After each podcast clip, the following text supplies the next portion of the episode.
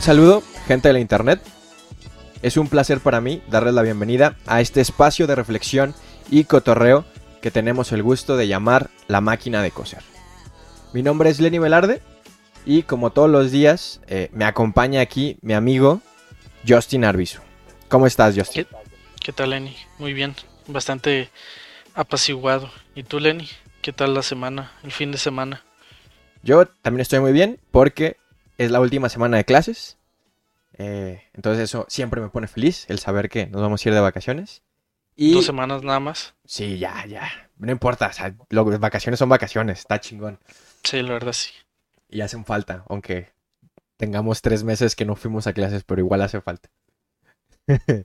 eh, y digo, mi fin, pues tranquilo, estoy muy feliz también porque eh, por fin eh, mis abuelitos, este, mis, dos mis dos abuelitas y mi abuelito eh, ya tienen la vacuna, ya los vacunaron, este, ya se están convirtiendo en reptiles, están saliendo escamas. Comunistas. Eh, y, y, ahora son comunistas, ¿no? No sé qué les pusieron, no sé si es la Sputnik o la, o la AstraZeneca o la, no sé cuál tienen, la neta. Pero tienen. Pero tienen una dosis, entonces ya le falta la segunda. Oye, Lenny, una duda, ¿cómo ¿Cómo fue el proceso? No sé qué tan dentro de, del proceso que hayan vivido tus abuelitos estuviste, pero más o menos cuál fue tu experiencia dentro de esto. Tío, la experiencia como familiar, ¿no? Porque, eh, bueno, es que, es que está interesante porque yo me iba a quedar a dormir una noche porque la gente está haciendo, bueno, estaba, eh, porque ya terminó como el, el, la primera vez, eh, estaba haciendo fila, pero fila en plan como si fuera Concierto. Eh, sí, sí, o, peor, o sea, e, estaba pensando en los Black Fridays, o sea, que la gente acampó y estuvo ahí. A, mí me iba a tocar quedarme la noche del domingo al lunes. Eh, digo, no, no pasó. Por suerte los vacunaron antes. Eh, pero digo, así es como está haciendo la gente. O sea, no hay citas. literalmente había una fila y te formabas y te iban vacunando. Una fila muy rápida, hay que destacar. Eh, pero la gente empezó a hacer, o sea, si empezaron el viernes, la gente empezó a hacer fila el miércoles. Y, o sea, un, desmadre, o sea, un desmadre, un chingo de gente. Y digo, las redes sociales nos dieron momentos muy bonitos y épicos de lo que sucedía con ese tema de la vacunación. Gente haciendo carnes asadas, ahí en el eh, in situ, en la fila. Eh, música, cotorreo, la gente platicando, feliz de que pues cada día se ve que estamos más cerca de salir, ¿no? De este, gran abismo llamado COVID-19. Pero entonces, si era rápido, o sea, si era este una fila que avanzara a buen ritmo o si era porque yo entiendo lo de la fila, o sea, entiendo que, que pues como concierto hagas fila bastante tiempo para intentar que sea lo más rápido posible, en este caso para que pues, te alcance a, a vacunar a ti. Pero no no sabía si el problema de hacer fila era hacerlo por la noche y que que ese era el sufrimiento o si era porque el procedimiento fue lento. Porque yo me acuerdo de cuando, pues la primera vez que, que conseguí los bienevales, en su momento llamados, hice una fila de 9 de la mañana a 4 de la tarde. Horrible, fue tedioso, estuve solo, conocí gente que pues, solo Dios sabe que habrá sido de ellos. Pero recuerdo que la siguiente vez no, casi ni me formé ni nada. Entonces tengo como que no tengo un punto medio al respecto de hacer fila para ese tipo de, trámites, por decirlo así, gubernamentales, porque o me toca esperar muchísimo, o llego, me pasan y me voy. Entonces me, me intriga mucho saber si, si el problema de la fila era previo a que se comenzara la vacunación, o si era ya aún después de que se iniciara la vacunación.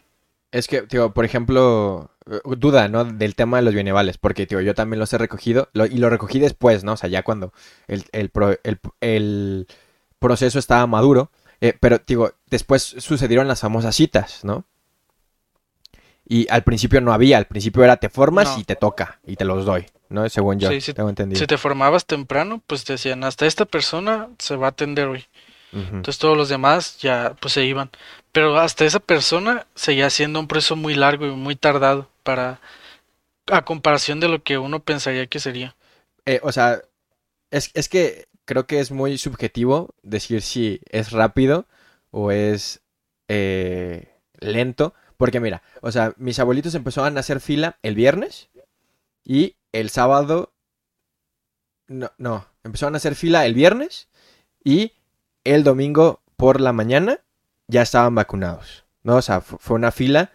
O sea, no, no suena rápido, la verdad. No, no suena rápido, pero, o sea, había muchísima gente enfrente. O sea, miles de personas enfrente de ellos, básicamente. Wow. Entonces, o sea, es, es, que yo creo que el tema es eso, es que es muchísima gente, no hay citas y eh, pues eso, se convierte en un... Hasta aquí atiendo porque, a lo que tengo entendido, a lo mejor me equivoco, pero a lo que estábamos platicando en los grupos de la familia, eh, dejaban de vacunar a las 4 de la tarde. Entonces, y empezaban a vacunar en la mañana, no sé si 8 de la mañana o 9. Entonces, literalmente de 4 de la tarde a 8 de la mañana del siguiente día no había vacunas. O sea, no había, no te vacunaban. Y creo que también dependía mucho del centro al que ibas, porque había distintos ubicados y la teoría te decía que fueras al más cercano de tu casa, eh, pero como había muchos que trabajaban de maneras diferentes, pues la gente ya prefería ir a uno a otro, ¿no? Por ejemplo, en el quad había uno que era en plan drive-thru, o sea, ibas con tu carro y te vacunaban en el coche, ¿no? Y, no todos eran así. Así que yo, siento que entre que a lo mejor unos se saturaron con muchas personas, eh, porque a lo mejor dijeron que avanzaban más rápido y la famosa falacia, todo el mundo se fue ahí a, a abarrotarse, y eh, que de, genuinamente pues eran millares de personas y era difícil y iba a ser tardado, pues el hecho de hacer fila desde dos días antes, pues también hizo como que colapsar un poco el sistema, creo yo, ¿no? Entonces, creo que son muchos factores. Eh, desconozco si hay gente que se quedó sin, vacuna, sin vacuna al momento de ya haberse formado. O sea, si hubo gente que se formó y no alcanzó vacuna, no lo sé. Eh, pero si fue así, este, qué mal plan, la neta. Y pues denota que el proceso no es el óptimo. O sea, yo desde que empezó todo este desmadre, dije, las citas tienen que ser lo que suceda. Luego vimos lo que pasó en Ciudad de México, que colapsó el sistema donde se hacían citas. Ya, ya con esto me, me hiciste sacar tres hilos, Lenny. Sacaré el, el, más blandito, que es cuando estás formado una fila, ves que el otro avanza más rápido, y justo cuando te cambias, tu fila deja de, avanzar y la fila en la que estabas avanza como velocidad de la luz y dices, ok, me arrepiento fila, regresaré a tus brazos, recógeme como, como si siempre hubiera sido tu hijo, te vuelves a formar y vuelve a ir lenta. No sé por qué pasa, yo creo que le ha pasado a todo el mundo y es de lo más horrible, porque no importa cuánto tiempo esperes hasta cambiarte de fila, que te va a pasar. es como, como que el universo conspira, te mira, te ve a los ojos y te dice, cámbiate de fila, sufre más o no avanzará ninguna de las dos. es que, o sea, a mí también me ha pasado. Eh, y el, yo una vez vi un video en YouTube. De este, hay un canal que se llama Derivando que habla de mates y como algoritmos y esas madres. Eh, muy bueno, se los recomiendo, chéquenlo.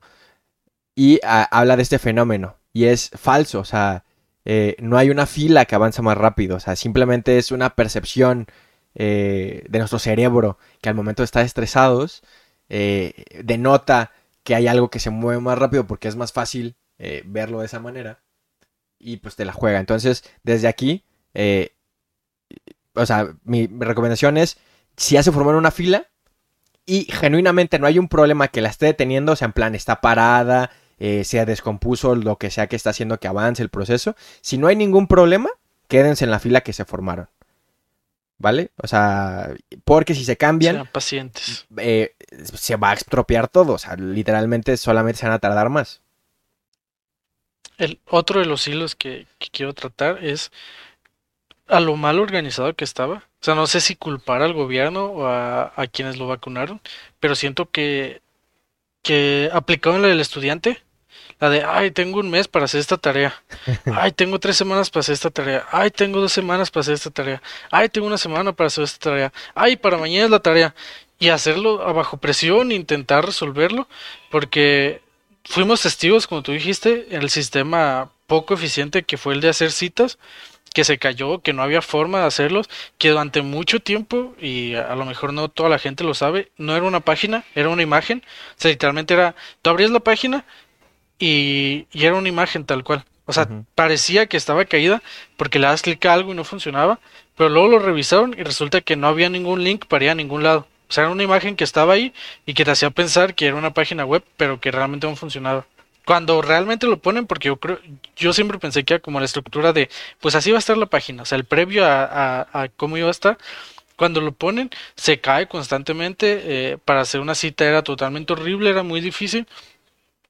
Y posteriormente, este, se logra y se hacen las citas. Eso pasó hace cuánto, Lenny? ¿Mes y medio? Por ahí, sí, más o menos. Por ahí, sí. Tuviste dos meses para inventarte un sistema, una forma o idealizar una manera de evitar este tipo de cosas. Y lo mejor que pudiste hacer es atenerte al amor del mexicano a las filas. Porque eso es lo que pasó. Uno, los mexicanos hacemos fila para lo que sea, o sea, no importa para qué, tú ves una fila, vas y te pones y luego preguntas. Sí. Antes de... Y eso pasa con, en todo México y dudo que sea el único país, pero he visto muchísimo en México que pasa eso. Ves una fila, te formas y después de estar formado, bastante tiempo es cuando preguntas, oye, ¿y aquel cajero funciona? Ah, no, no funciona. Ah, bueno. Oye, ¿aquel cajero funciona? Ah, no sé. Y se la pasan preguntando y luego se enteran de que sí funcionaba. Pero como nadie preguntó antes, pues todos están haciendo una sola fila. Entonces, parece que ese sistema, se, el sistema de vacunación, se atuvo a que al gusto del mexicano por hacer fila, para que sean fila y ya, pues de a partir de ahí lo vamos manejando y siento que aún así no, no lo hicieron correctamente. No, no soy quien, y disculpa que lo diga, tampoco creo que seas quien para decir un sistema que hubiera sido eficaz. O sea, a lo mejor puedo idealizarme, decir, ah, podemos hubiera hecho esto o aquello, pero no implica que, sea correcto porque pues en papel todo es bonito, pero cuando lo llevas a práctica, pues muchas veces no solo no sale, sino que sale peor de lo que esperabas y a veces no sale peor de lo que esperabas, sino que es totalmente horrible. Pero sí siento que teniendo gente trabajando, lo hicieron de una muy mala manera.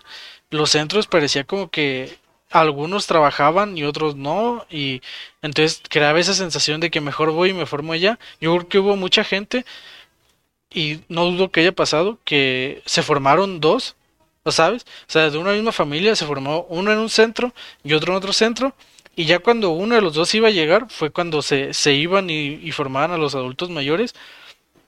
Y en el otro centro, este, hacían, pues dejaban el, el espacio. Sí, hacían bulto, al final de cuentas.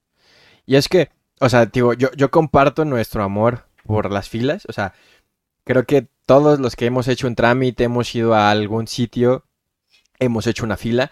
Y es un desmadre siempre. Uno, porque no sabemos hacer fila. O sea, eh, hacemos la fila de manera horizontal y nunca hacemos las oruguitas para optimizar el espacio y el desmadre, tío. Pero ese, ese es otro tema. Y, y, y yo siento que eh, o sea, tratando como de ser buen pedo, eh, pues está cañón, ¿no? O sea, no, no, sé cuándo fue la última vez que se necesitaba eh, una, o sea, una, una logística tan masiva para hacer una operación tan sencilla que es poner una vacuna y hacerlo pues, de una manera, pues así, o sea, es, que si, si, realmente me pongo a pensarlo, es como de, es que en una ciudad en un, en un determinado periodo de tiempo eh, se movilizó muchísima gente, miles de personas, eh, y se buscaba hacer una operación muy simple, porque literalmente poner la vacuna, pues que es, eh, o sea, fuera de checar que sí te la tengo que poner y tus trámites y todo el desmadre, es algodón, pinchazo, bajar, se acabó, algodón, ¿no? O sea, digo, yo desde, desde lo que sé y he estado como casi cuatro años estudiando que es la ingeniería industrial, las operaciones, los métodos y los procesos, es una operación muy sencilla. La cosa aquí es que la logística de todo el desmadre siento yo que fue el gran pedo, ¿no? O sea, los puntos, haberlos localizado. Y digo así, yo no me, no me quiero poner aquí, soy don chingón de la logística, pero... no lo somos. Eh, sí, porque no lo soy, aunque quisiera hacerlo y algún día espero serlo. Eh, pero o sea, yo creo que ahí está el, todo el asunto, ¿no? El, eh, a lo mejor no fue la mejor logística. Yo sigo creyendo, y esta es como mi opinión, que eh, las citas hubieran sido lo mejor y que, eh, o sea, el haber hecho un, un, trámite de una cita y decir a mí me toca la vacuna que me la pongan en tal hora, hubiera sido un poco más eficiente, hubiéramos evitado las aglomeraciones que se hicieron, las filas enormes, el hecho de que hubiera gente haciendo filas de dos días eh, eh, se, hubieran, se hubiera evitado. O sea, yo no hablo de que, eh, hubiéramos, eh, o sea, si hubiera sido más rápido, yo lo que, o sea, lo que a mí me hubiera gustado que no hubiera pasado es que durante tres días no hubiera una fila enorme en un sitio y la gente se tuviera que rolar, que hubiera gente que se haya tenido que quedar a dormir eh, en esos lugares. Porque digo, yo iba a ser una de esas, digo, afortunadamente no. Entonces, siento que ese sistema de citas hubiera hecho más bonito el proceso, ¿no? Pero, eh, pues sí, los malditos servidores a veces no funcionan o no se pueden, pero digo, es mi opinión. Yo siento que eh, para los otros lugares donde no ha habido, para la segunda cita, si otra vez nos está escuchando aquí algún senador o alguien que tenga poder sobre estas cosas, eh, ojalá si nos escuche algún día un senador, estaría perro ¿Te, imaginas? ¿Te imaginas? Así un día en un, como ultra paréntesis, eh, en el periódico, ¿no? Chavos de un podcast dicen algo y el senador les hace caso, el mundo se cambia. Estás tirando muy alto. No, una cosa, o sea, sigo con el hilo que quería, pero una cosa con lo de las citas, yo también estoy de acuerdo en que muchas veces es la mejor forma, es lo más óptimo y lo más rápido, pero simultáneamente te atienes a, a lo peor de lo que te puedes atener de un mexicano y te lo dice alguien que tiene todo el derecho de afirmarlo, que es la puntualidad. Sí.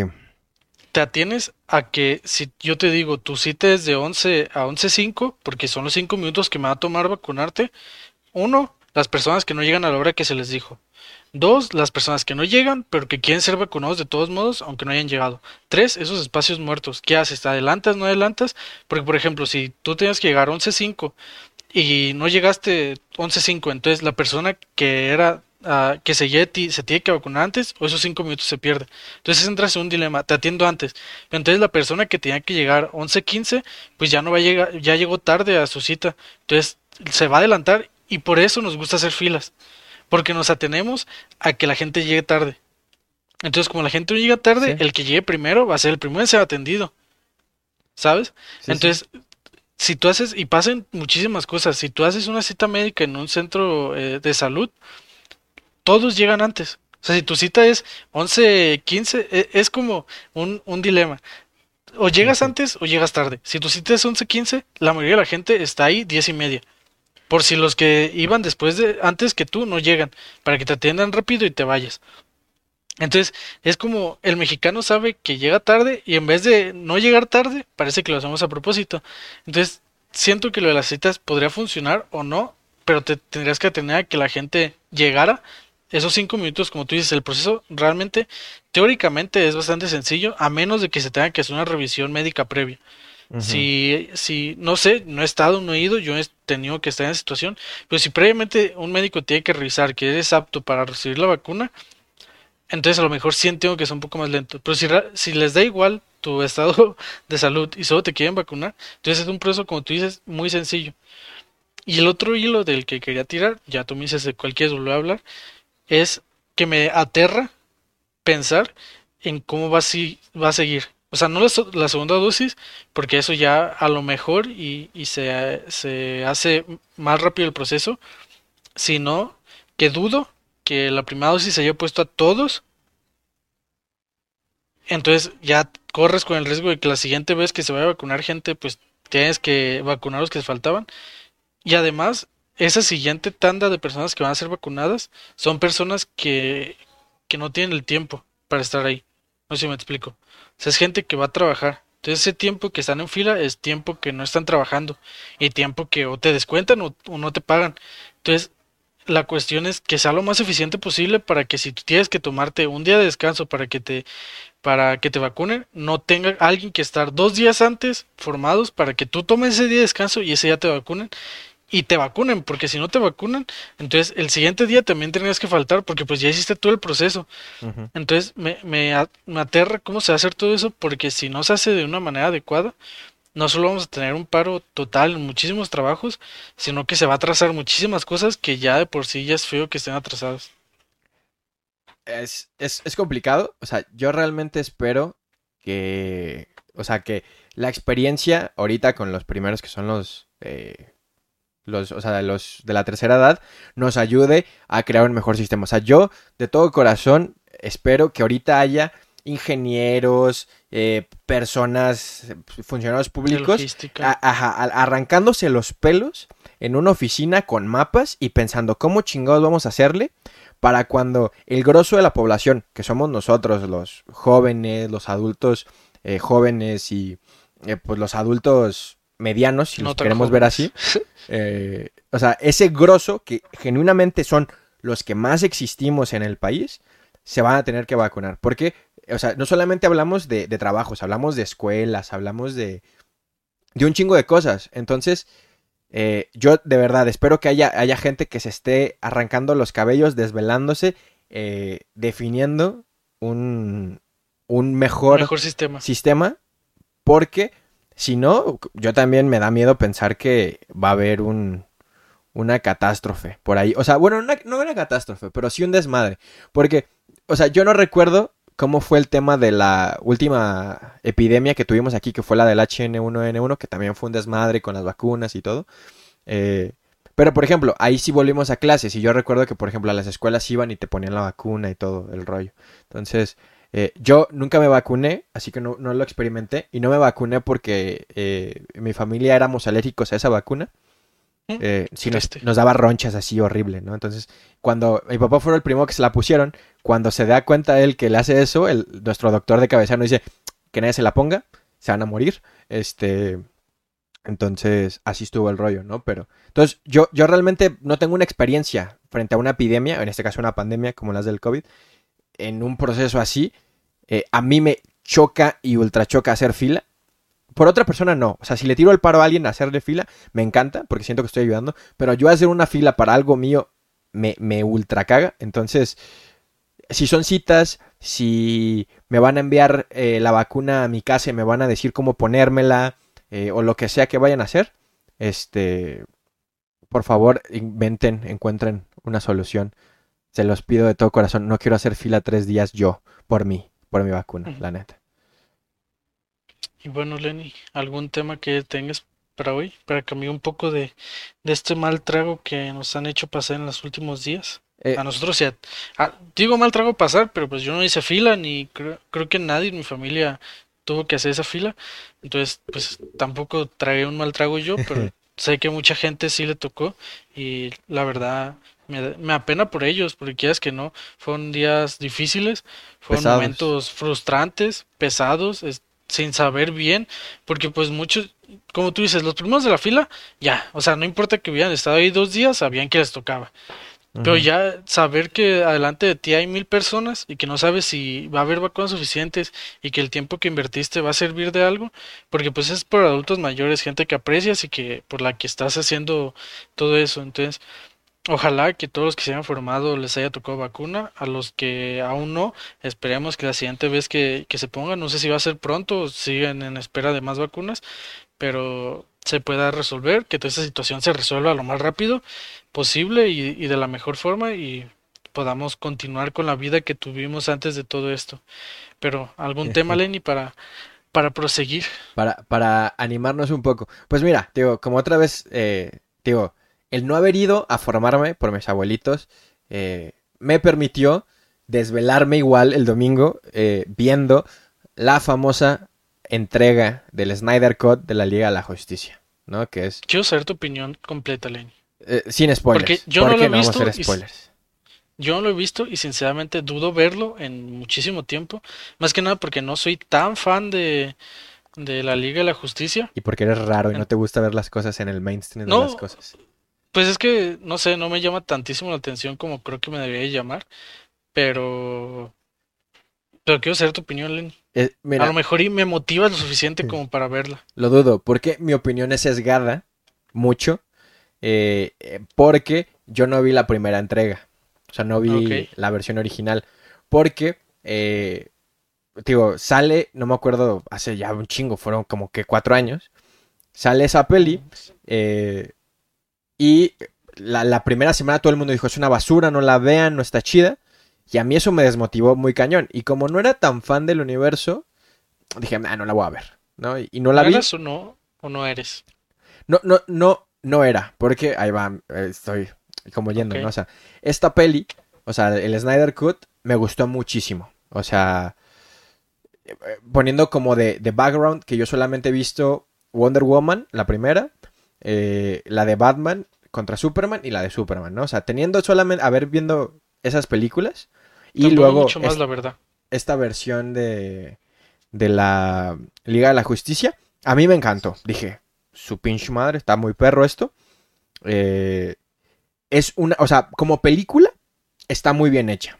O sea, ok ya no hay fallas argumentativas, eh, todo suena muy bonito, está dividida en capítulos, a lo Tarantino, así como si fueran eh, partes de un libro, muy perro, eh, y te deja con un muy buen sabor de boca el decir, no manches, quiero otra, o sea, dame la que sigue, por favor, ya, a pesar de que fueron cuatro horas.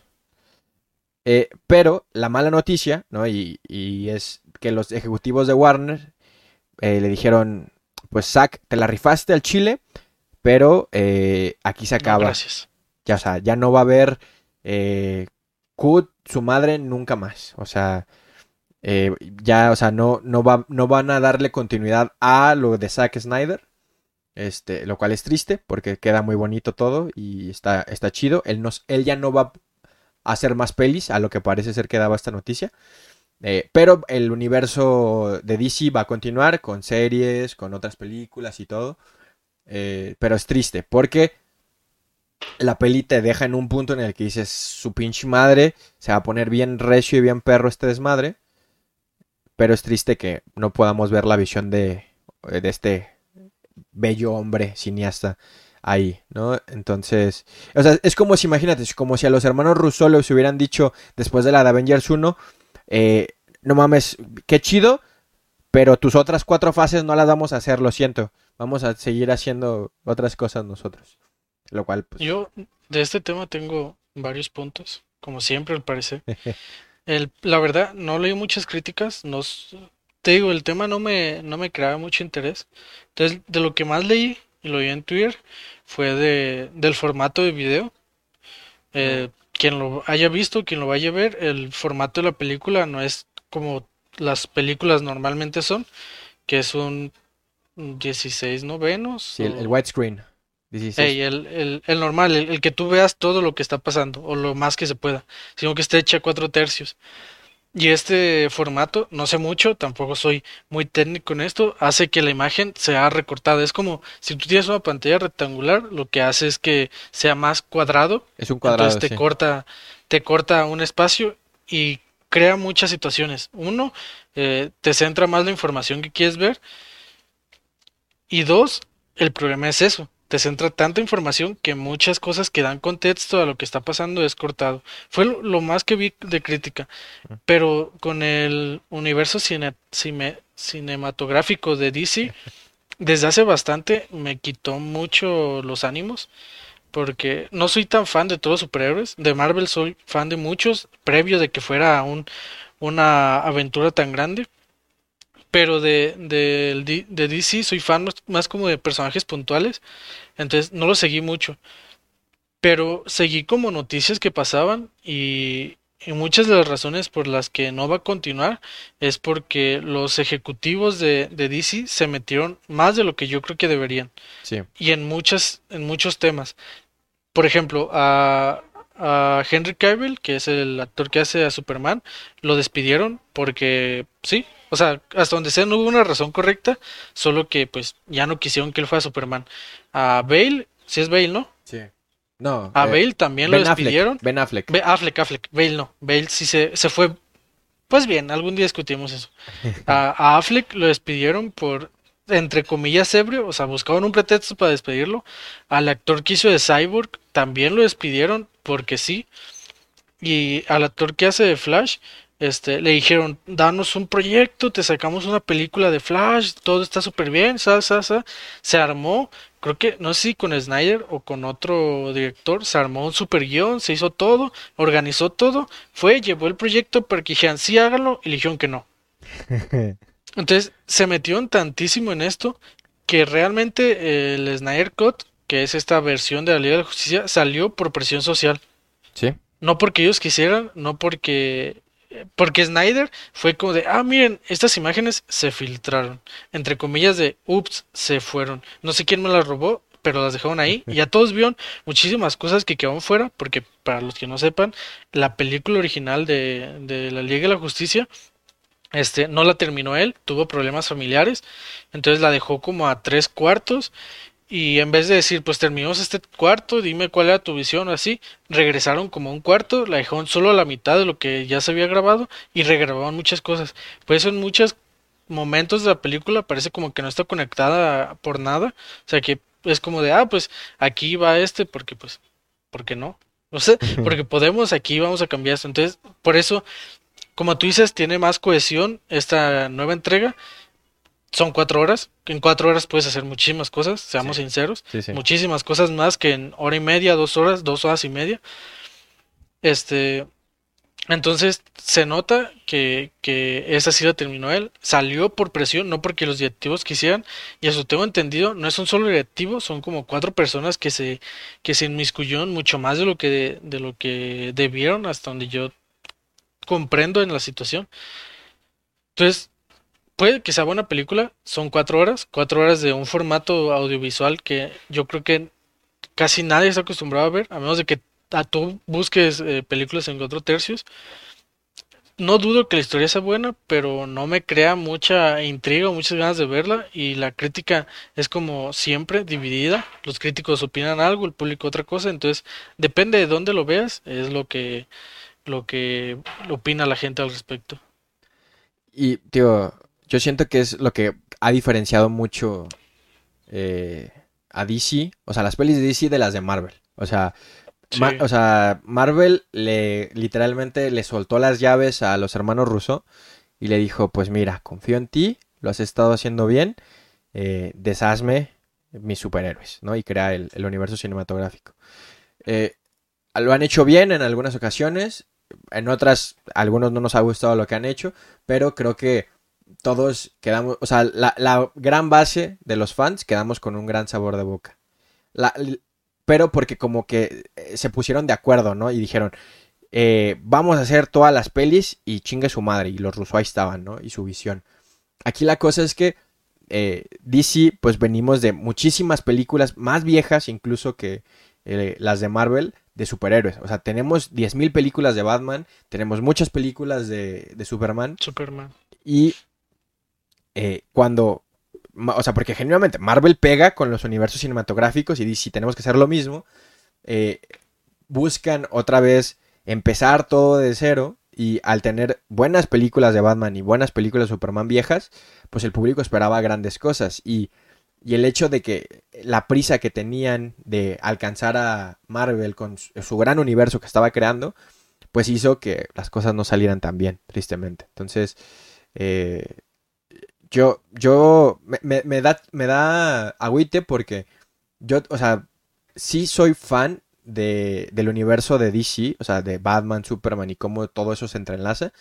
No me, no me agüito tanto porque las series, el universo de las series nos ha dado cosas muy chidas.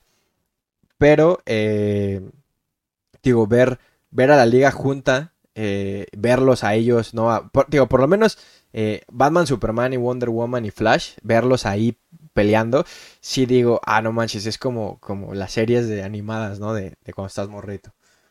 Pero, no sé, o sea, yo espero que cambien de opinión que si podemos hacer algo nosotros los, fans con las presiones sociales, eh, le den chance por lo menos a, a, pues, digo, a Snyder a concluir todo el arco de, de Doomsday por lo menos. Lo dudo muchísimo, siendo muy realista, pero pues eso, o sea, digo, se me hace, o sea, digo, a pesar de que han pasado cuatro años, sin pedos con esta peli podían reiniciar todo así, o sea, la cosa es que pues el orgullo de la gente y el varo y todo, entonces, oh, me, me choca un poco.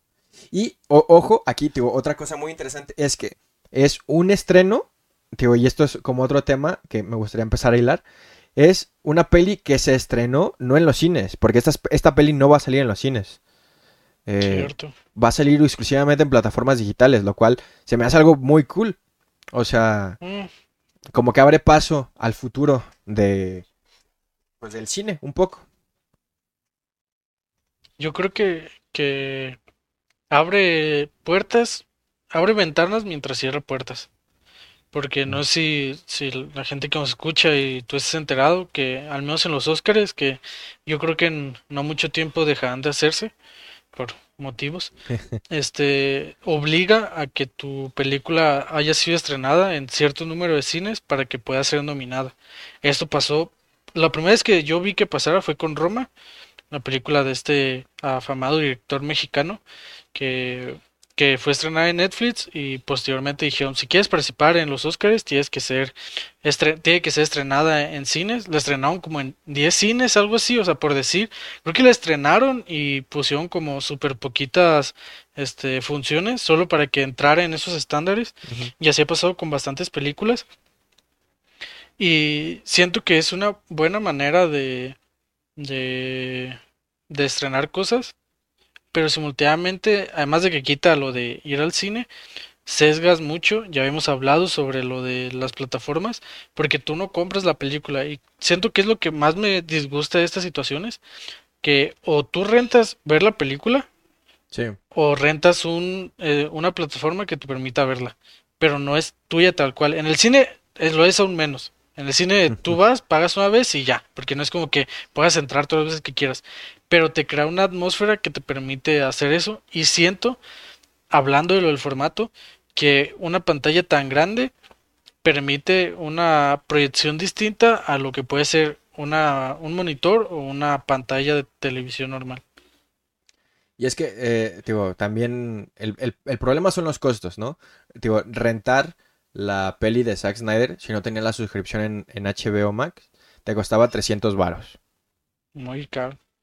Y para solo poder verla en 48 horas, o sea, literalmente le dabas play y tenías 48 horas para verla. O sea, para terminar de verla, básicamente, o verla las veces que quisieras en 48 horas. Eh, se me hace muy caro, pero digo, también entiendo que, eh, o sea, es un fenómeno de que pues es, son las primeras veces, ¿no?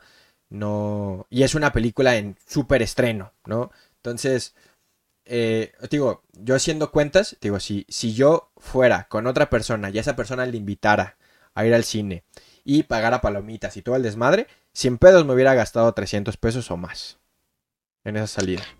Pues depende de dónde vayas. Creo que el cine que está por mi casa con 150, 175, vas dos personas y un combo chidillo. No mames.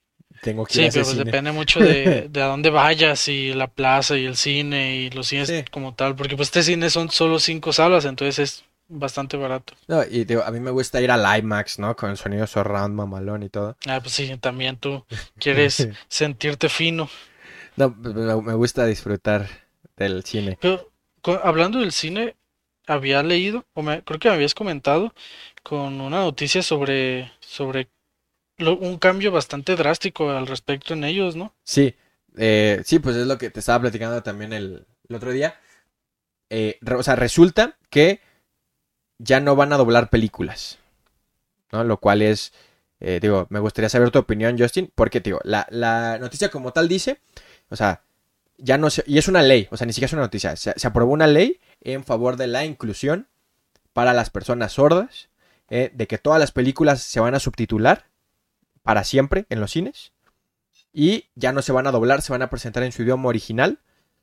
Eh, y lo único que se va a continuar doblando son las películas infantiles y los, eh, los documentales educativos. Digo, las películas educativas y los documentales. Son las cosas que se mantienen dobladas. Eh, pero va a haber siempre, o sea, siempre va a haber pelis con subtítulos. Lo cual está interesante, tío, pero me gustaría escuchar tu opinión, Justin, al respecto. O sea, ¿tú cómo lo ves? ¿Te late? A mí, te voy a ser sincero, el doblaje me gusta muchísimo.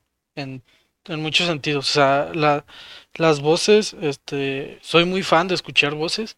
Entonces, hay voces de personas que a lo mejor no te sé nombrar, pero sé nombrar personajes cuyas voces me gustan mucho en español.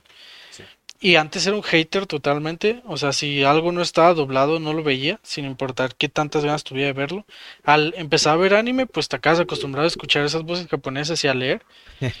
Pero siento que, que es una ley curiosa, me parece, no sé, me, me impacta mucho, porque hay un, hay un grupo de personas que se dedica a eso, que, que vivió de eso, que Mario Castañeda, Mario Arbizu, que no, no es familiar, pero lo conozco, que son personas que durante mucho tiempo se han dedicado a, doblar, a, hacer esas voces eh, reconocibles, eh, personas que, voces que tú en, en las películas de Marvel sabrías de quién es y todo eso.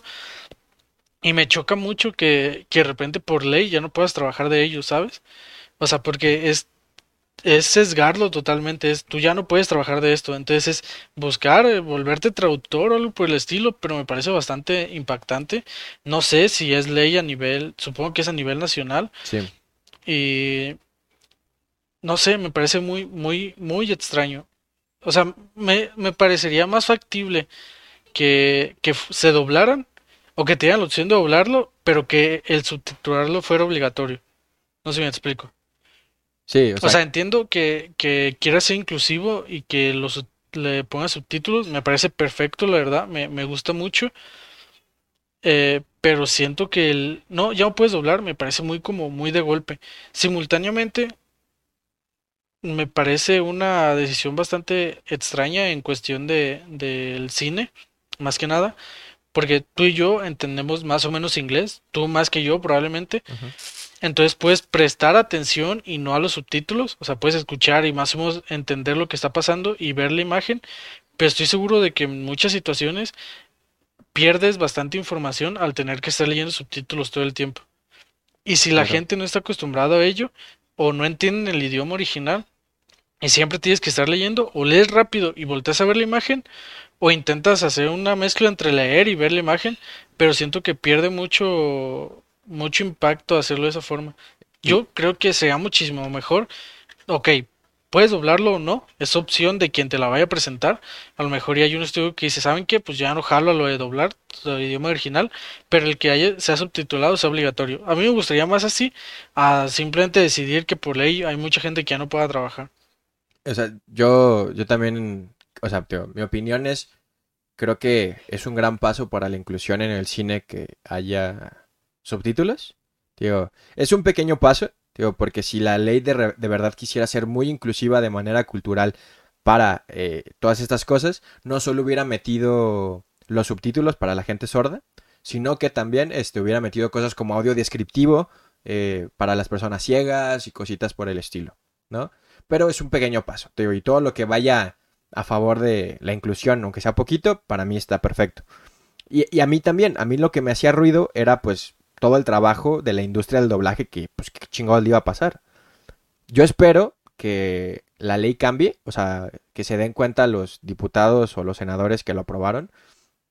Digo, yo no he leído como tal el diario de la federación y así letra por letra ver si realmente está prohibido el doblaje o, no. O, o sea, no, no prohibido, sino que ya no se puedan doblar.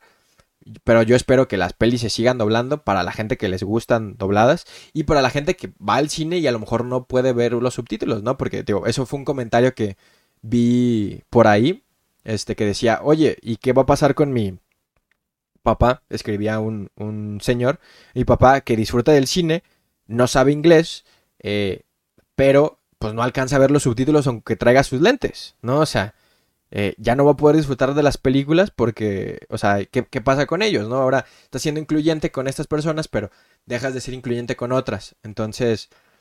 Las personas que no saben leer, o sea, hay mucha ¿Ah, gente que, que puede escuchar y entender completamente lo que está pasando, pero que no tuvo esa educación para leer.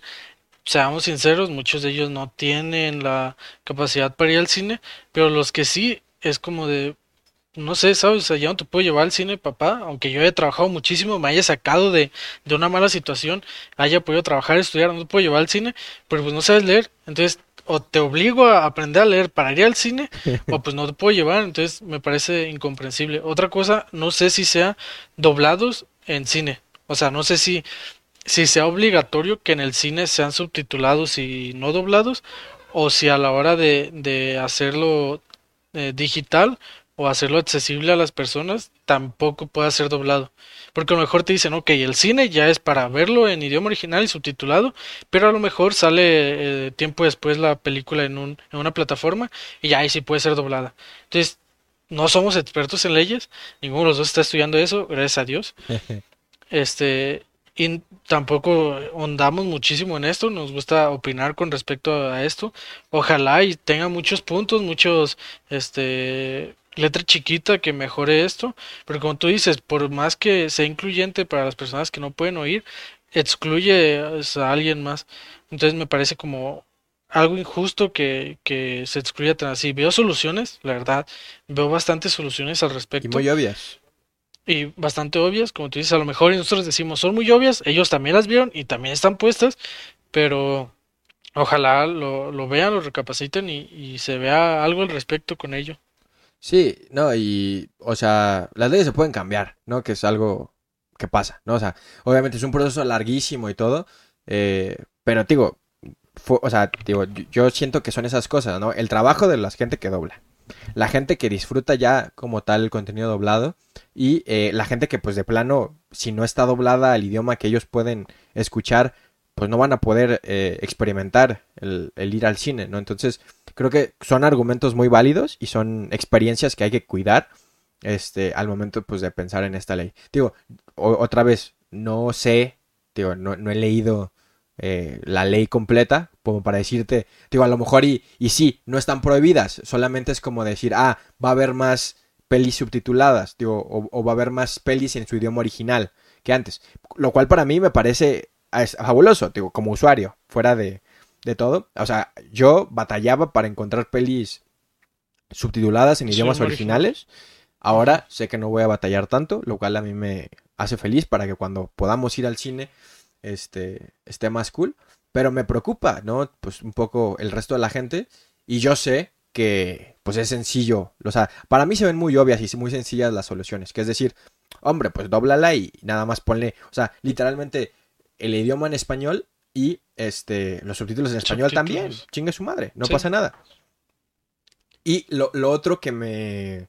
Digo, si y si al final no cambian nada, si se queda igual y nunca más volvemos a ver pelis que no sean infantiles dobladas, eh, pues yo, la única cosa buena que rescato de todo esto es que es una oportunidad muy grande para el cine mexicano de eh, ponerse las pilas para hacer cine en idioma, en nuestro idioma, y pues que la gente vaya a ver esas películas, porque pues dice, ok, eh, pues si para ver una peli en español tiene que estar hecha por eh, gente que habla español o que la quiera hacer en español, pues tengo que consumir ese cine. Entonces yo aquí mando un shout out a toda la racita que está estudiando cine, que sabemos que son muchos de nuestros amigos, mucha gente que conocemos. Pongámonos a hacer películas en español. Eh, y aprovechemos, si nada cambia, aprovechémonos de este nicho de personas que les gusta escuchar las cosas en español para hacer pelis, digo, y es lo único bueno que rescato, si, si es que se puede rescatar algo, ¿no? Que a lo mejor esto impulsa a que haya más cine porque hay más demanda de cosas en español. Sí. Ojalá, ojalá sea un buen motivo para, para que el cine mexicano cambie, porque sinceramente siento que veo lo mismo cada vez que una película mexicana cambie, se innove y, y avance más de lo que de, de lo estancado. Sí, Igual ambos nos ofrecemos como, como extras, somos buenos fingiendo que, que, hacemos cosas de fondo. Entonces, si, si nos escucha alguien que necesite un extra, pues nos puede llamar. No es necesario el pago, a menos de que sea un, una super película y unos, unos pesitos, pues no vendrían mal. Un desayuno, que sea. Ay, la comidita y eso. Pues sí, o sea, ojalá y funcione para motivar, para hacer cambios. También ojalá y la revisen, porque pues como tú dices, no es cuestión de que, ah, pues ya es ley, ya, se fregó. También lleva revisiones, tiene que, que, una vez ya aceptada, tiene que pasar procesos que pues ninguno de los dos somos testigos de ello, pero se sabe que es así. Entonces ojalá la revisen y, sea reestructurada de una buena forma, si es que lo necesita. Es que, no, y, ojalá, ojalá, la neta. Porque pinche sistema legislativo que tenemos también está hecho con dos patas.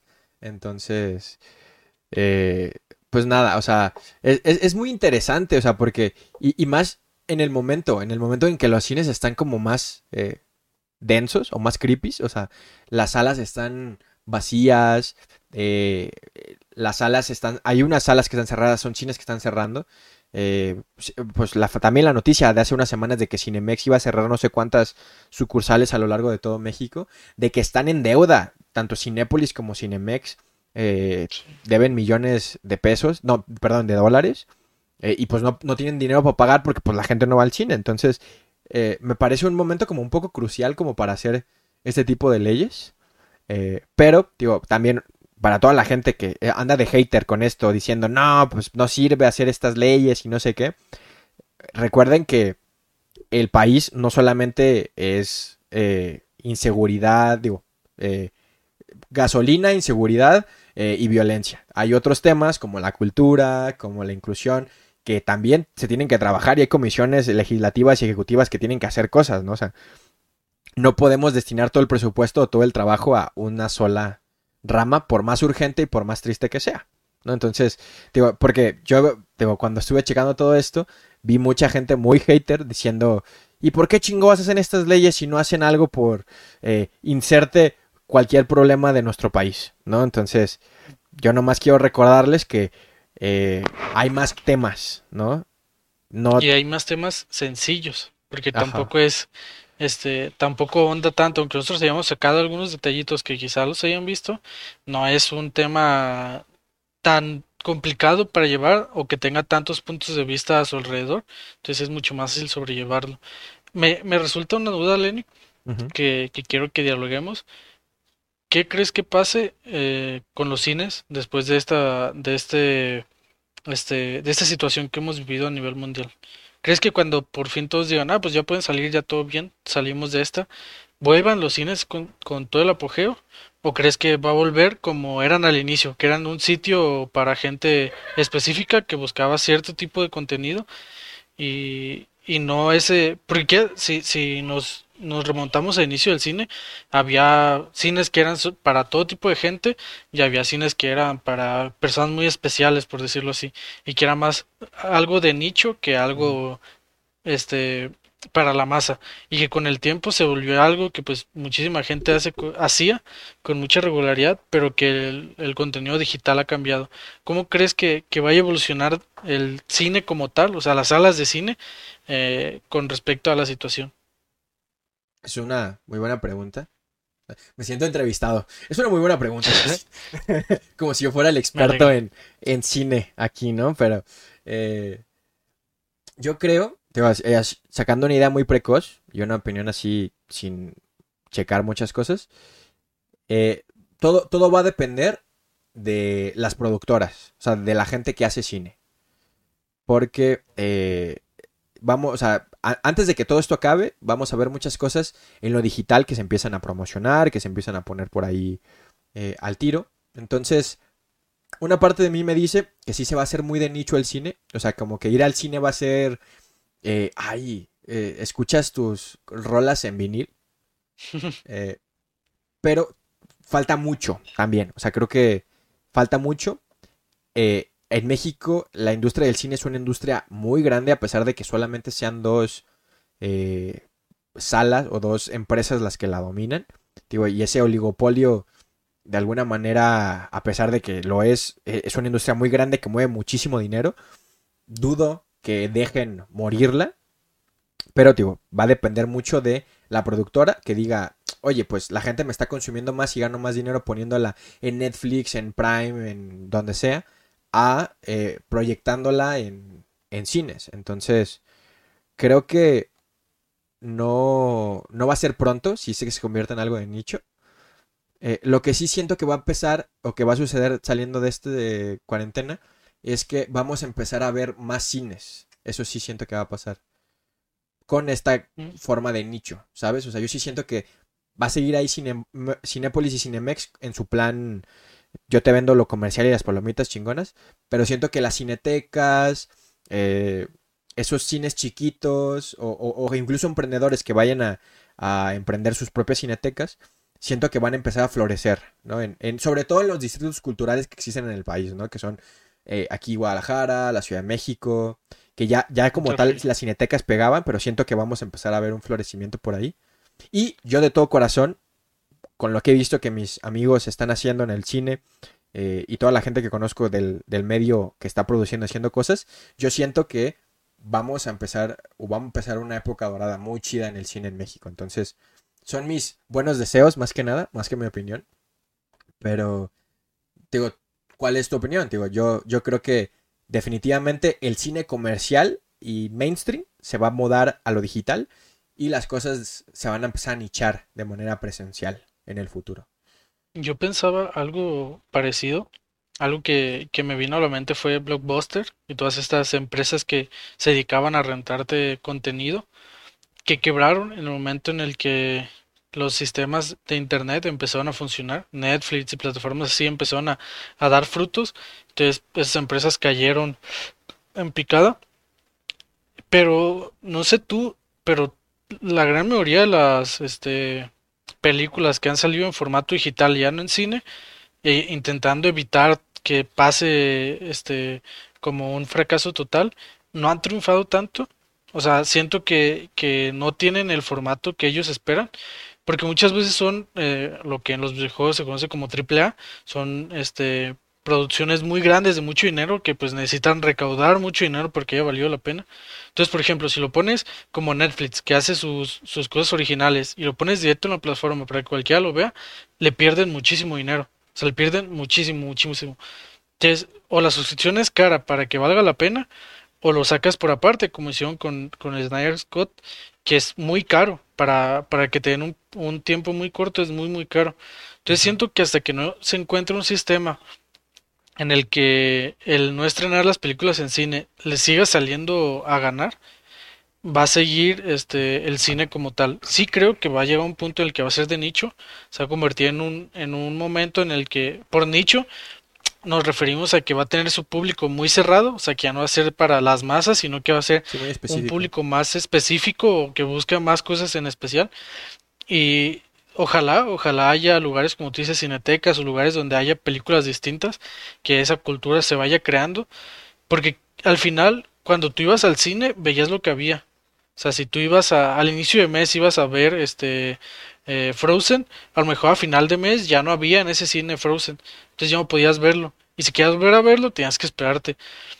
Entonces, en e, este ambiente en el que tú escoges qué ver y tú escoges qué, qué ver, en qué momento y en qué situación verlo, cambia ese aspecto y la gente ya no va al cine para ver algo que puede ver después, sino va al cine para ver algo que a lo mejor ya no vuelve a ver. No sé si me explico. Como tú dices, todas esas creaciones de, de personas que, que, están estudiando, que ya salieron, que, que vienen a crear, a, a, innovar o a cambiar el, cine mexicano, poder ir y ver durante un mes, dos meses una película que a lo mejor ya no vuelve a, a, a plataformas o así, y disfrutar de ese cine efímero y no quedarnos con ese cine que al final porque yo, si te voy a ser sincero, no soy una persona que vaya mucho al cine. La última vez que fui al cine fue a ver Endgame y fui solo. Porque lo veo como todo un proceso en el que ya no estoy tan acostumbrado a ir, que, que a menos de que sea una película que tenga muchas ganas de ver, me parece difícil todo este procedimiento. Entonces, si es algo que yo quiero ver o que sepa que solo voy a ver una vez, que, que me cree esa sensación. Sé que se va a convertir en nicho, de nicho en algún punto cuando sean capaces de que de hacer producciones que al salir tengan ese precio, porque creo que es lo que le pasó a muchos. Netflix tiene muchísimas cosas originales que no le cuesta nada sacar en su plataforma. estas empresas que, cinematográficas que hacían unas producciones gigantescas que no les sale, se van a adaptar a, presupuestos, a precios y lograr sacarlo en plataformas. Pero yo creo que, que va a costar tiempo, que si, si no se crea antes de que todo esto acabe va a morir y va a volver a como estaba antes, pero ojalá evolucione a, a un mejor este momento. Y es que el, el, el, valor que entrega la, bueno, la sala de cine, o sea, o el cine, es una experiencia que jamás te lo va a dar ver la peli en tu compu, o así tengas no. un cine en casa, lo que sea. Eh, o, digo, a menos de que tengas una sala de cine como tal en algún sitio, o sea, donde Ojalá. tú la puedas proyectar. Pero es complicado, no todo el mundo la tiene. Sí. Entonces, o sea, yo siento que cada día más se va, o sea, lo que el, el, valor que se va a ver en el cine va a ser ese, el de la experiencia, el de tener la pantallota, de tener las mejores bocinas que tus oídos van a escuchar en, en tu vida. Eh, y, y, digo, toda esa experiencia del estreno, de es la primera vez, de va a durar poco, eh, eso va a ser como lo que va a mantener vivos los cines hasta que eh, se empiecen a estrenar las pelis de manera híbrida, ¿no? Que literalmente eh, salga en, en, Amazon Prime la peli y también salga en el cine. Y entonces ahí vamos a empezar a ver a la gente que... Escoja. Sí, o sea, porque, digo, yo, yo siento, digo, y podemos poner el ejemplo como tú y yo. Digo, sale la peli, una peli que a los dos nos gusta. Y a lo mejor yo, porque valoro la experiencia de ir al cine, de tener todas esas sensaciones, voy y la veo al cine y pago mi boleto. Pero a lo mejor tú que tienes Amazon Prime decides, pues ¿para qué? La veo aquí este, ya con lo que pagué y, la veo y, la veo en mi compu con mi diadema y se acabó, ¿no? Eh, pero eh, yo creo que hasta que no empiecen esas modalidades híbridas, que ya con Roma lo vimos por primera vez. Yo por ejemplo, yo Roma la vi en Netflix y nunca fui a verla al cine a pesar de que era un peliculón y había, hubiera valido la pena haberlo visto en cine. Pero no me daban ganas, ¿sabes? Realmente. Pero hay otras pelis que si no las hubiera visto en el cine, estoy seguro que no las hubiera disfrutado igual, ¿no? Por ejemplo, Interstellar o, Gravity, ¿no? O sea, que si no las vi ahí en esa pantallota con las bocinotas, no hubiera sentido lo mismo que si lo hubiera visto aquí en mi cuarto con eh, la pantalla que tengo, ¿no? De, de, monitor. Pero, pero yo siento que, digo, vamos a hacer esta transición híbrida y pues vamos a ver de dónde hay más personas, digo, porque eso sí no lo sé. Si hay más personas en el planeta a las que les gusta el cine de, o sea, en plan la experiencia de ir a la gran pantalla y tener tus palomitas y todo eso, pues el cine va a seguir vivo como algo masivo. Pero si somos pocas las personas que disfrutamos de eso, se va a convertir en nicho, definitivamente. Entonces, es, pues es, lo que yo, es lo que yo intuyo y veo, ¿no? Y mi opinión al respecto. Ojalá evolucione de buena manera y mejore muchísimo. ¿Qué te parece, Lenny, si apagamos esta máquina de coser? Nos sentamos a observar nuestra obra y agradecemos por una vez más estar aquí y nos escuchen. Este, ya saben, nos pueden seguir en la máquina de coser en YouTube y en Instagram como la bueno, máquina.coser, también ahí nos encuentran. También Spotify. Nos vemos la siguiente semana. Muchas gracias por escucharnos y hasta luego. Cuídense. Bye. Adiós.